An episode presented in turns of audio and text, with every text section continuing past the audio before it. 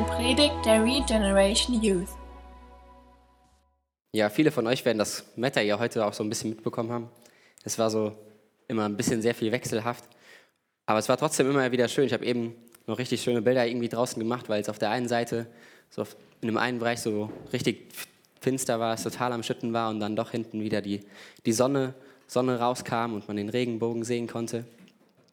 Und ähm, ja, ich fand einfach das Bild von dem Bund, den Gott damals mit dem damals geschlossen hat mit Noah, wo er gesagt hat, dass er so eine Sintflut nie wieder machen will und dass der Regenbogen so ein Siegel dafür ist. Ich fand das einfach ganz cool, jedes Mal mich daran zu erinnern, wenn ich ähm, ja, sowas sehe.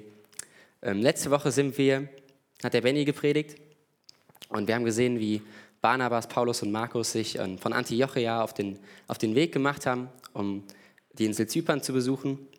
Und die sind in Salamis angekommen und sind über die gesamte Insel gereist und bis nach ähm, Paphos und haben den Menschen die gute Botschaft gebracht. Und in Paphos angekommen, haben die den Statthalter kennengelernt und da gab es aber auch noch ähm, einen falschen Propheten, der sich dem Statthalter so ein bisschen angeschlossen hatte, der versuchte, ihn vom Glauben abzubringen und der sehr irgendwie hinterlistig war auch und schon echt versucht hat, dass er nicht zum Glauben kommt. Aber der Statthalter, der war ein, der war ein kluger und vernünftiger Mann und hat trotzdem die ähm, drei eingeladen und wollte von Gott hören und Paulus stellt sich dem falschen Propheten da einfach entgegen, dem Zauberer, und ähm, demonstriert ganz eindrucksvoll Gottes Macht, indem er zu ihm spricht und er blind wird.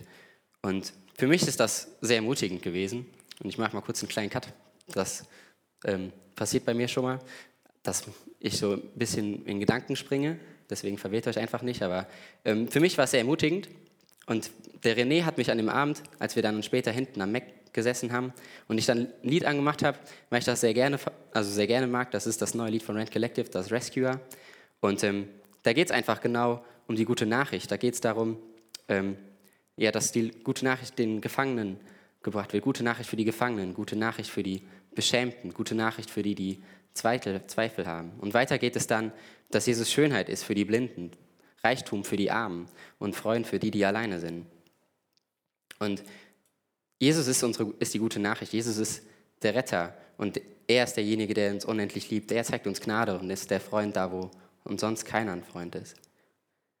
Und ganz egal, wie sehr sich der Teufel auch bemüht und wie listig er ist und was er auch versucht, Jesus ist, Jesus ist größer und mächtiger und hat den Kampf bereits gewonnen. Und ich fand das da einfach so cool, das so zu sehen, wie, wie, wie Gott ganz klar einfach dann dem falschen Propheten die Macht genommen hat und der Weg frei war für Gottes Botschaft, um in das Herz des, des Statthalters zu kommen. Ähm, wir steigen heute ein in ähm, ab Vers 13. Paulus und seine Begleiter verließen Paphos. Sie fuhren mit dem Schiff nach Pamphylien und legten in der Hafenstadt Perg an. Dort trennte sich Johannes Markus von ihnen und kehrte nach Jerusalem zurück. Barnabas und Paulus wanderten landeinwärts nach Antiochia in Pisidien. Am Sabbat gingen sie zur Versammlung in die Synagoge. Nach der üblichen Lesung aus den Büchern des Gesetzes und den Propheten ließen die Vorsteher der Synagoge ihn sagen, Brüder, wenn ihr einen Mord der Ermutigung für uns habt, dann steht auf und sagt es uns.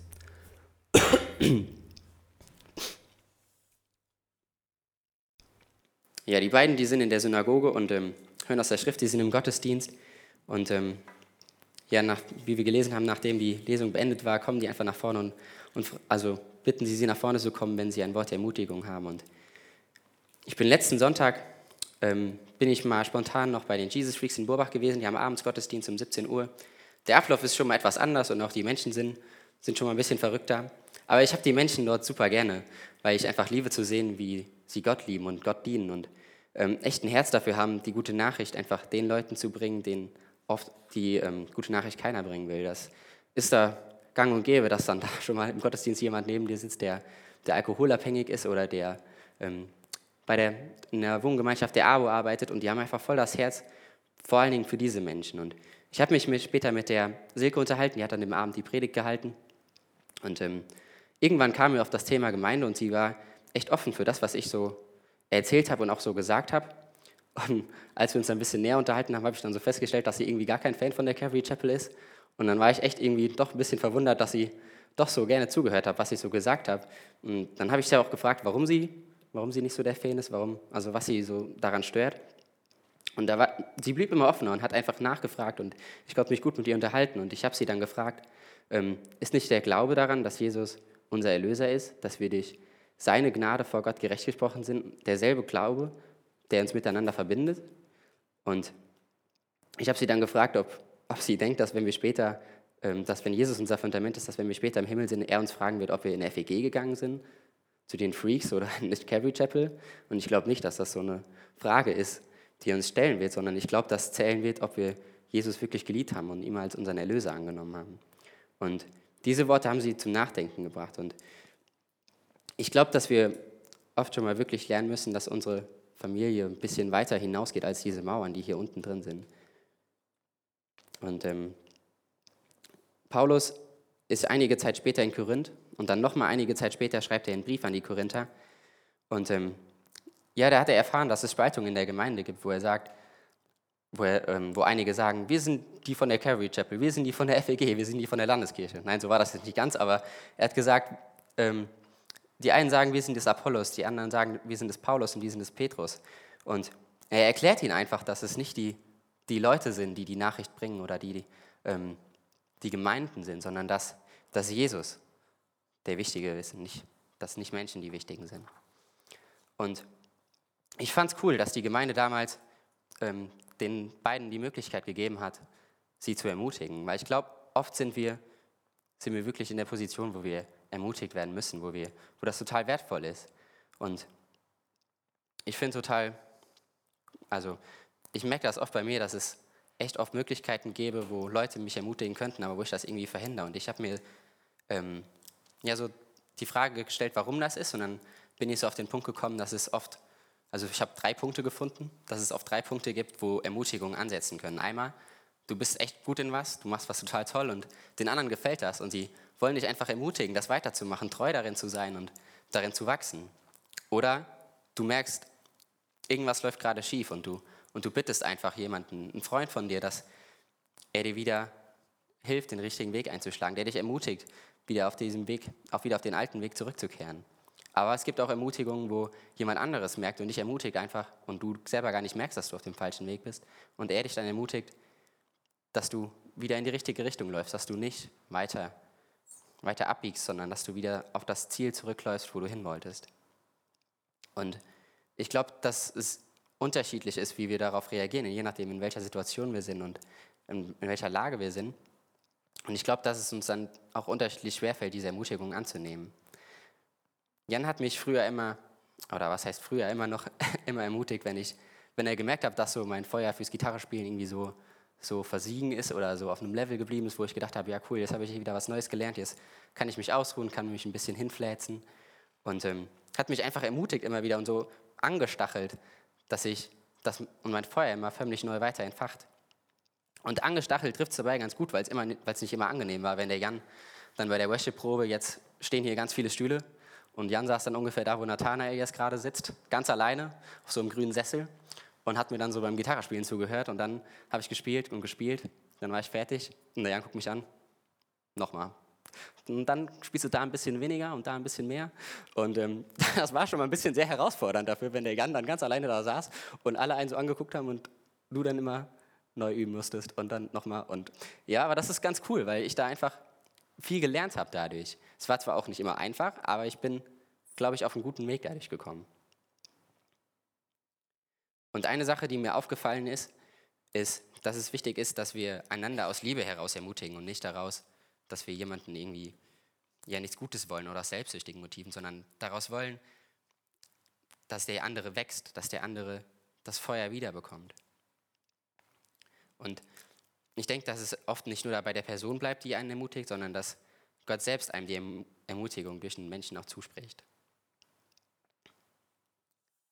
Weiter geht es im Text in Abvers 16. Da erhob sich Paulus, bat mit einer Geste um Ruhe und begann. Ihr Männer Israels, sagte er, und ihr anderen, die ihr den Gott des Israels verehrt, hört mir zu. Der Gott dieses Volkes Israel hat unsere Vorfahren erwählt er ließ unser Volk in Ägypten wachsen und ließ es ihm gut gehen.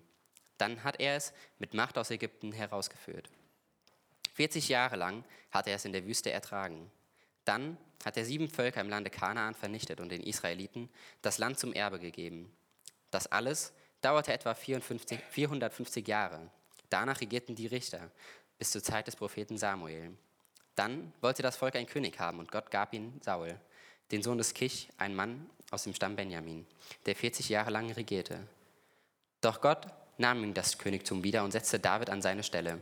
Ein Mann, von dem Gott sagte, David, der Sohn Isais, ist ein Mann nach meinem Herzen. Er wird alles tun, was ich von ihm will.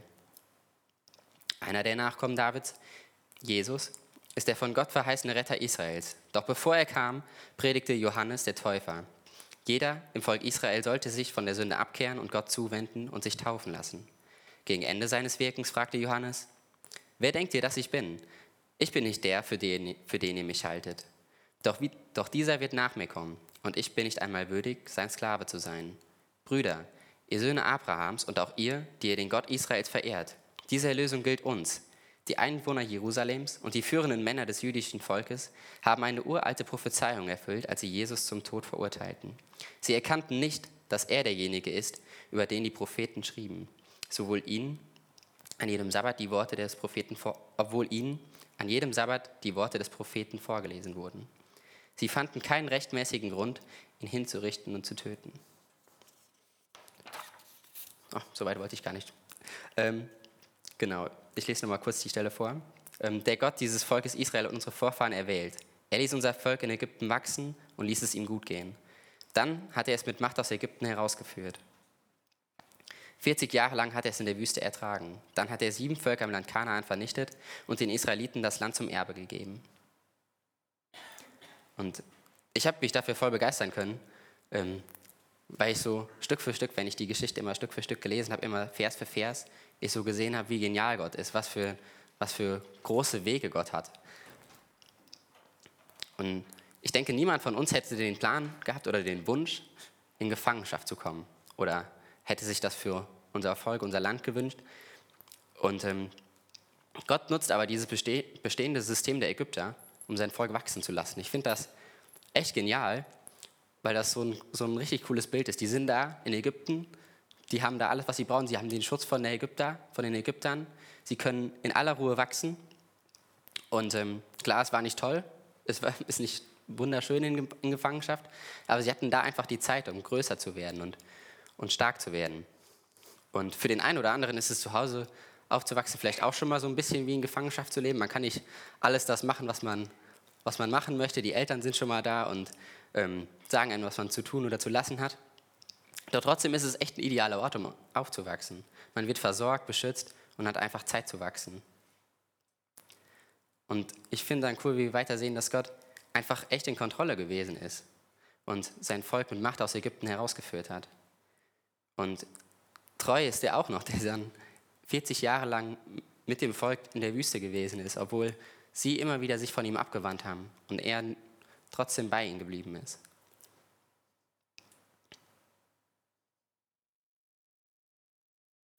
Gefühlt sind die, sind, die, sind die damals schon mal gewesen wie ein kleines Kind, das auf einer langen Autofahrt unbedingt ins Phantasialand will, aber dem die Autofahrt viel, viel, viel zu lang ist, die immer sich beschweren und immer, oh, irgendwas stört mich immer und ja.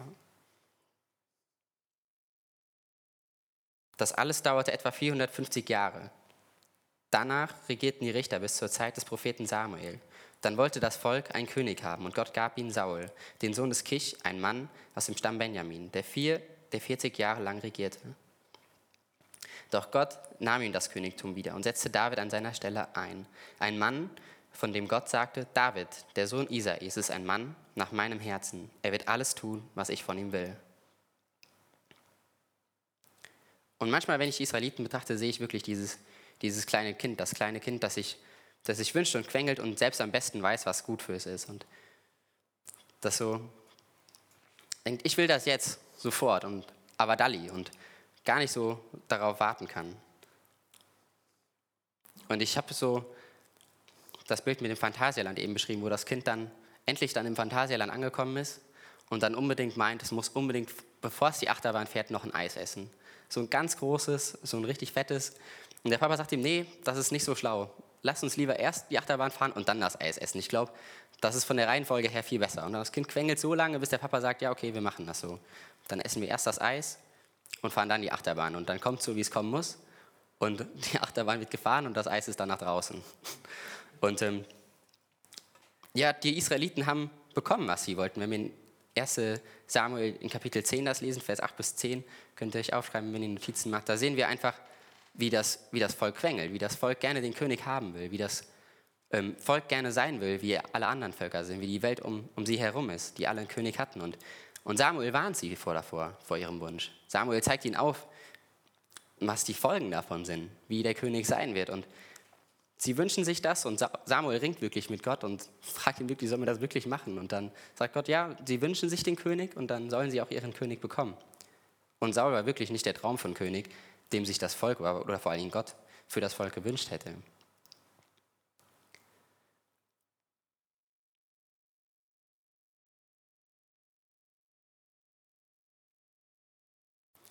Manchmal habe ich auch so das, das Gefühl, dass das einfach so ein, wie so ein Prozess ist, dass sie da so wachsen. Und ich habe manchmal das Gefühl, dass meine Mama sich ein bisschen, also die Erziehungstipps aus dem schlauen Buch der Bibel abgeguckt hat und davon gelernt hat. Denn früher ist es auch schon mal ab und an vorgekommen, dass ich dachte, ich wüsste besser, was wann und wie an der Zeit ist. Und klar, das gab es Momente, da hat es schon mal ganz gut funktioniert, so wie ich dachte, wie es ist. Aber es gab auch viele Momente, wo es einfach nicht so war und ich auf die Nase gefallen bin. Und ich froh war, dass meine Mama da war, um das irgendwie wieder gerade zu biegen, was ich gemacht habe. Sicherlich hat es auch schon mal funktioniert.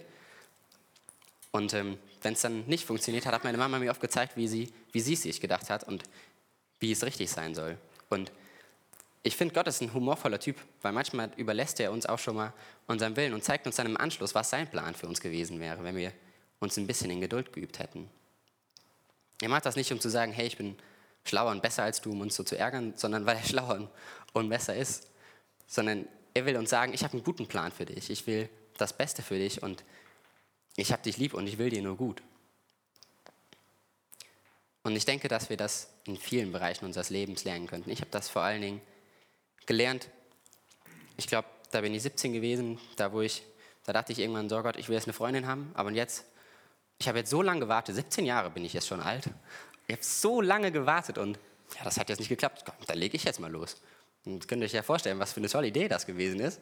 Ähm, hat genau einen Monat gehalten und es war echt schmerzvoll. Es hat echt wehgetan.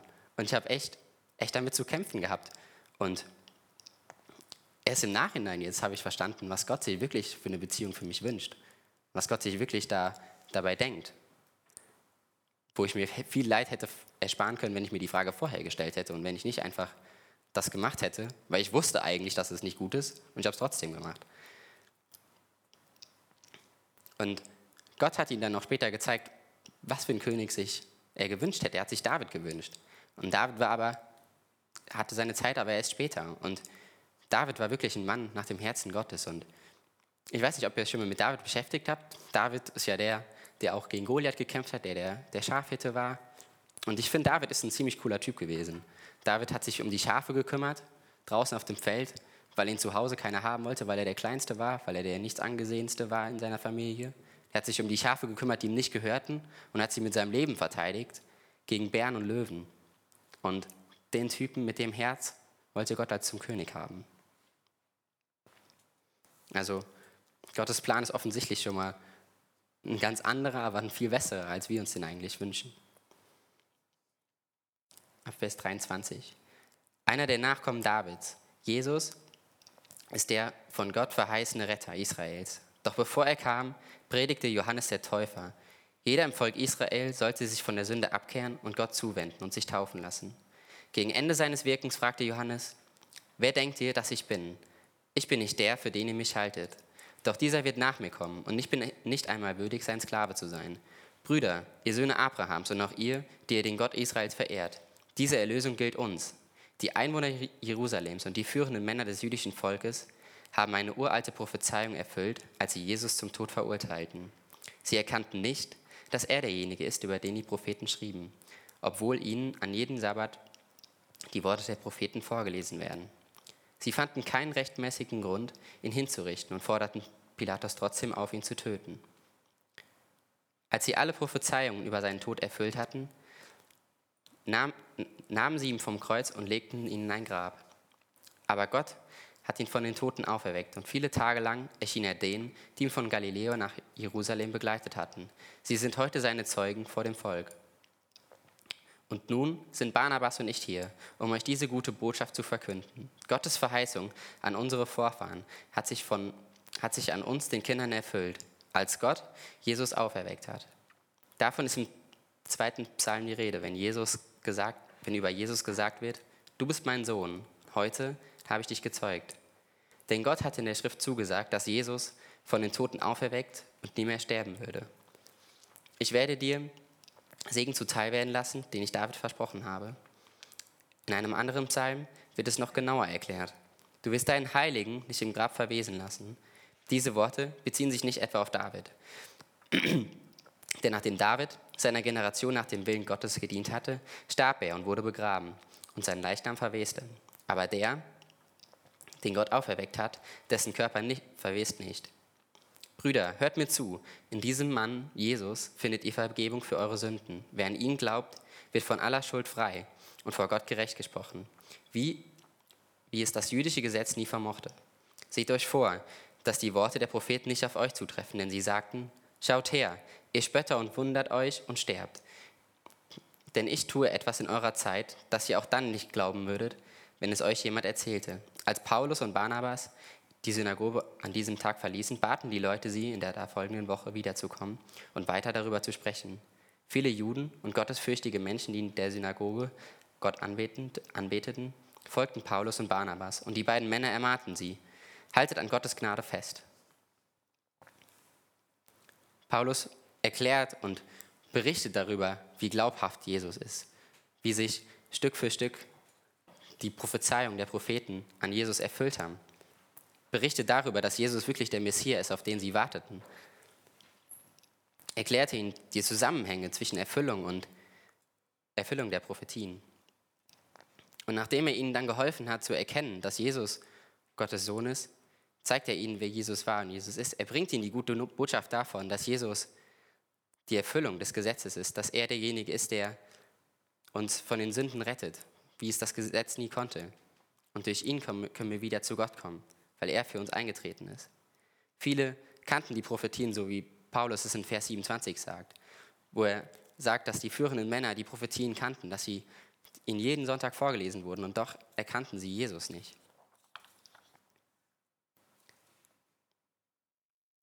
Und ich finde das, also ich habe einfach erkannt, dass es irgendwie gibt, dass es sehr gefährlich ist.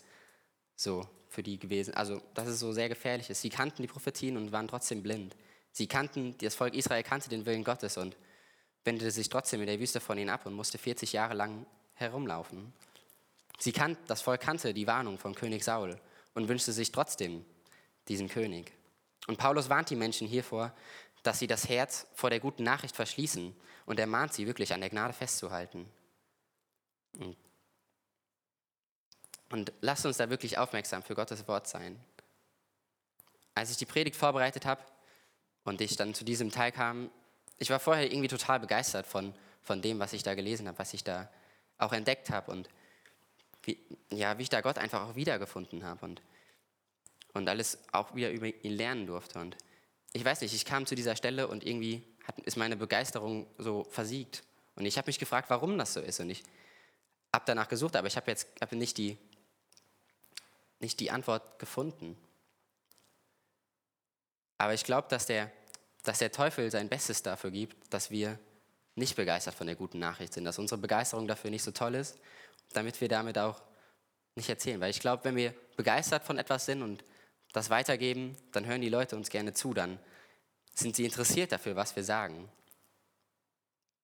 Und ich finde es wertvoll, diese Zusammenhänge der Prophetien zu erkennen. Und ich finde das total toll, wenn man das versteht und die einzelnen Prophetien kennt und sieht, wie sie sich nachher nach erfüllen. Aber ich glaube, dass es noch viel wichtiger ist, dass wir an Gottes Gnade festhalten, dass wir wirklich erkennen, wer Jesus ist. Das Wissen, ich habe aufgeschrieben, das Wissen darüber ist schön, doch das Wissen darüber wird uns nicht retten, aber allein, die, allein Gottes Gnade wird das tun.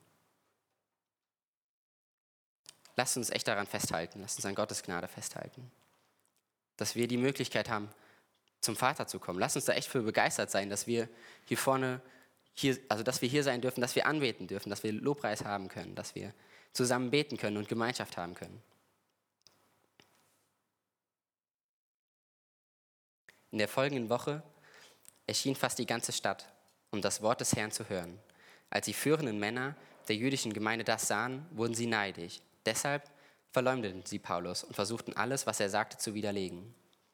Da erklärten Paulus und Barnabas, es war nötig, diese Botschaft von Gott zuerst euch Juden zu verkünden.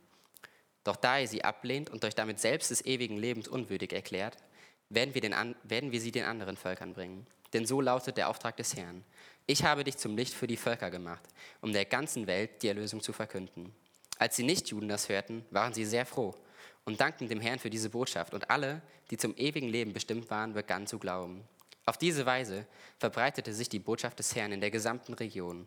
Da wiegelten die Anführer des jüdischen Volkes, die einflussreichen, gottesfürchtigen Frauen, die in die Synagoge kamen, und die angesehenen Männer der Stadt auf, hetzten das Volk gegen Paulus und Barnabas und vertrieben sie aus der Stadt.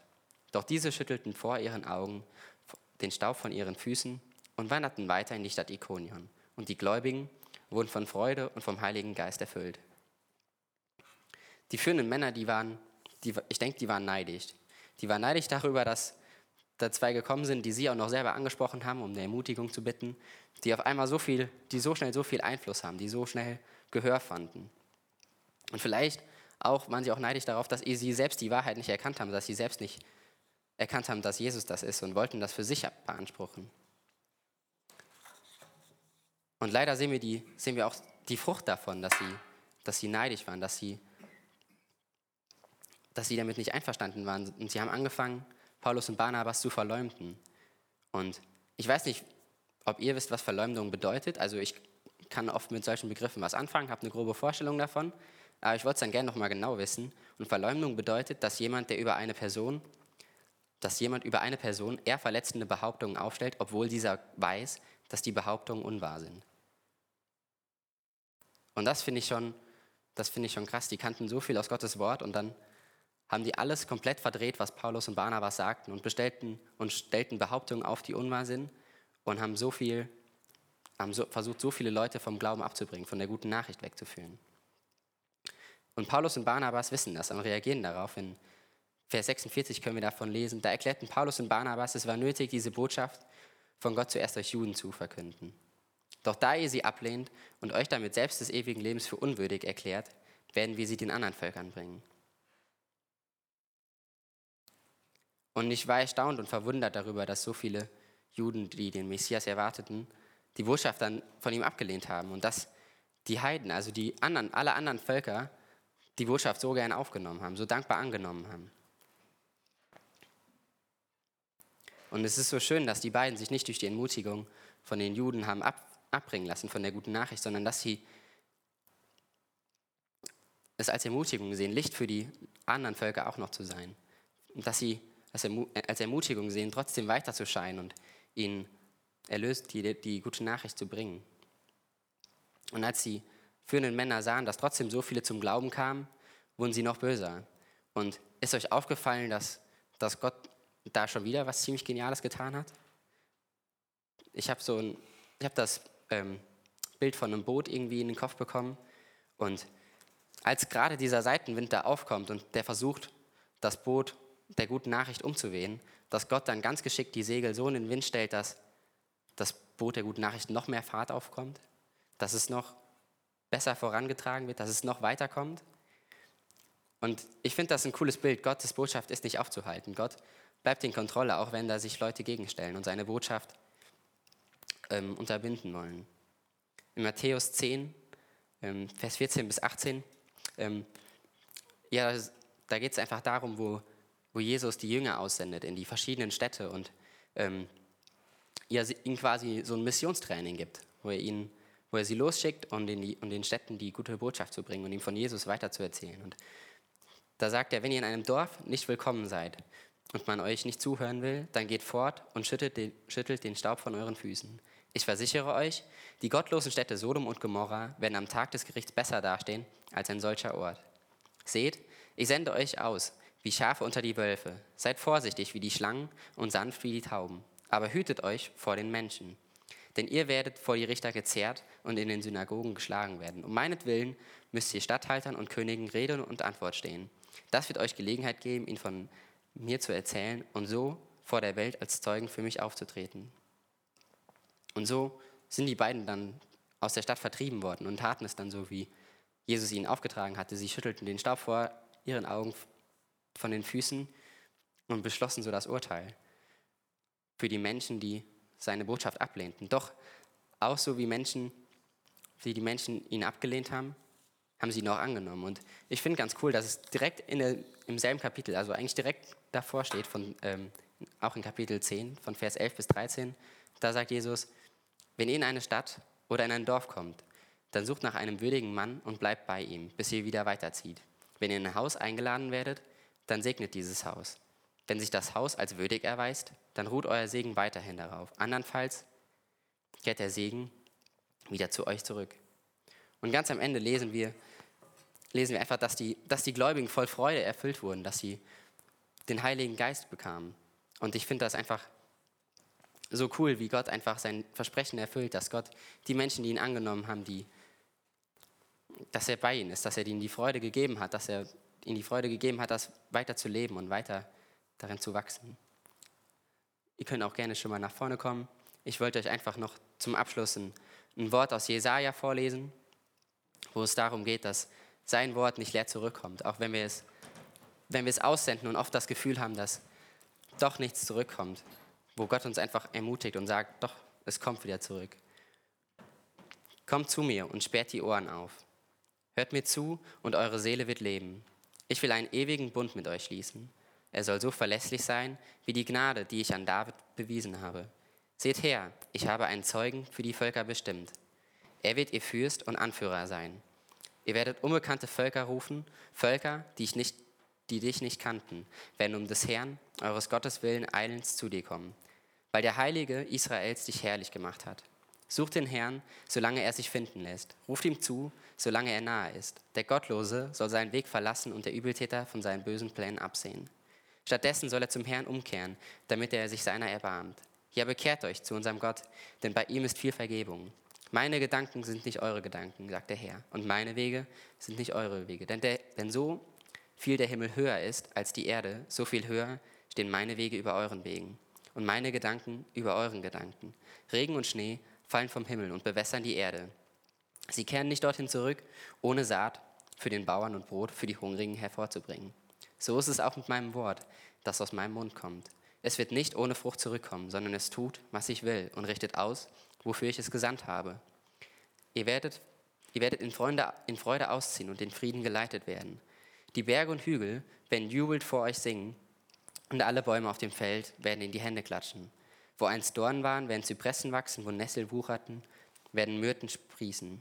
Das geschieht zur Ehre des Herrn und zu einem ewigen Zeichen, das nie mehr verrichtet wird, vernichtet wird.